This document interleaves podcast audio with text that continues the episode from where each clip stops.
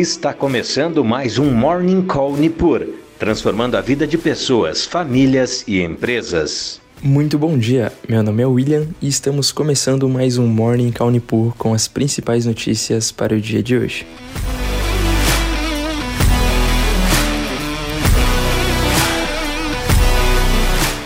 Nesta quarta-feira temos direções mistas para os mercados mundiais.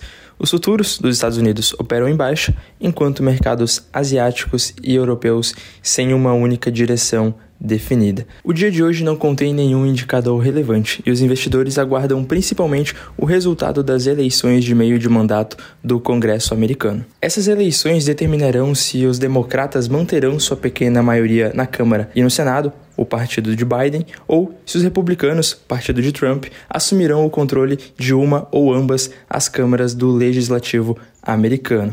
Um resultado que significaria uma mudança significativa no poder em Washington.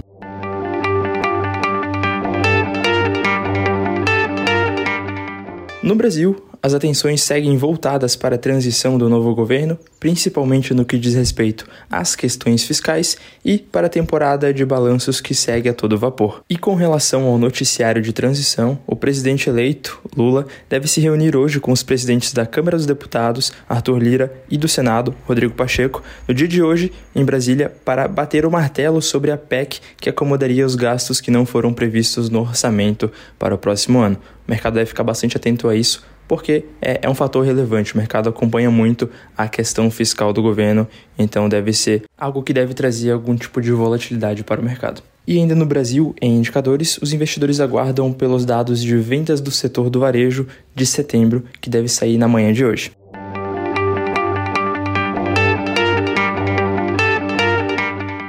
Passando então por mercados mundiais, futuros dos Estados Unidos operam entre 0,2% e 0,3% de queda na manhã de hoje. Na Ásia, os mercados operaram de forma mista, com Hong Kong caindo mais de 1,20% e Coreia do Sul subindo cerca de 1,06%. Vale destacar que o índice de preços ao produtor da China caíram pela primeira vez agora em outubro, desde dezembro de 2020. Então, um indicador mais positivo aí também para a economia chinesa.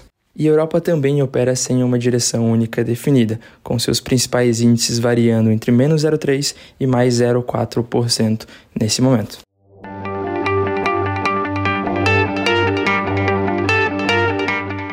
Em commodities, temos o petróleo operando em um dia de baixa, principalmente com alguns temores quanto a surtos de Covid-19 na China e os possíveis lockdowns, considerando a política mais agressiva de controle chinesa, que, sendo ela o principal importador, acaba afetando a demanda da commodity. Mas, por outro lado, temos o minério de ferro operando pelo sétimo dia consecutivo com uma tendência de alta apesar dessas mesmas preocupações com os lockdowns em decorrência do Covid. Outro fator que está ajudando os preços do minério é o anúncio de um órgão autorregulador do mercado interbancário da China, dizendo no dia de ontem que expandirá o financiamento de títulos para empresas privadas, incluindo desenvolvedores imobiliários, com o apoio do Banco Central chinês.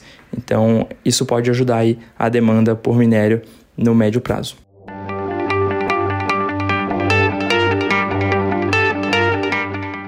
E no radar corporativo tivemos Bradesco registrando um lucro recorrente de 5,2 bilhões de reais no terceiro trimestre de 2022, uma queda de aproximadamente 23% na comparação com o mesmo período do ano passado, o resultado veio inclusive abaixo das projeções, que era de 6,7 bilhões de reais para o período. E Braskem também divulgou seu resultado no dia de ontem, reportando um prejuízo líquido de 1,1 bilhão de reais no terceiro trimestre de 2022. No mesmo período do ano passado, o resultado foi de um lucro líquido de 3,5 bilhões de reais. O consenso previa um lucro líquido de 633 milhões no mesmo período, então também bem abaixo do consenso.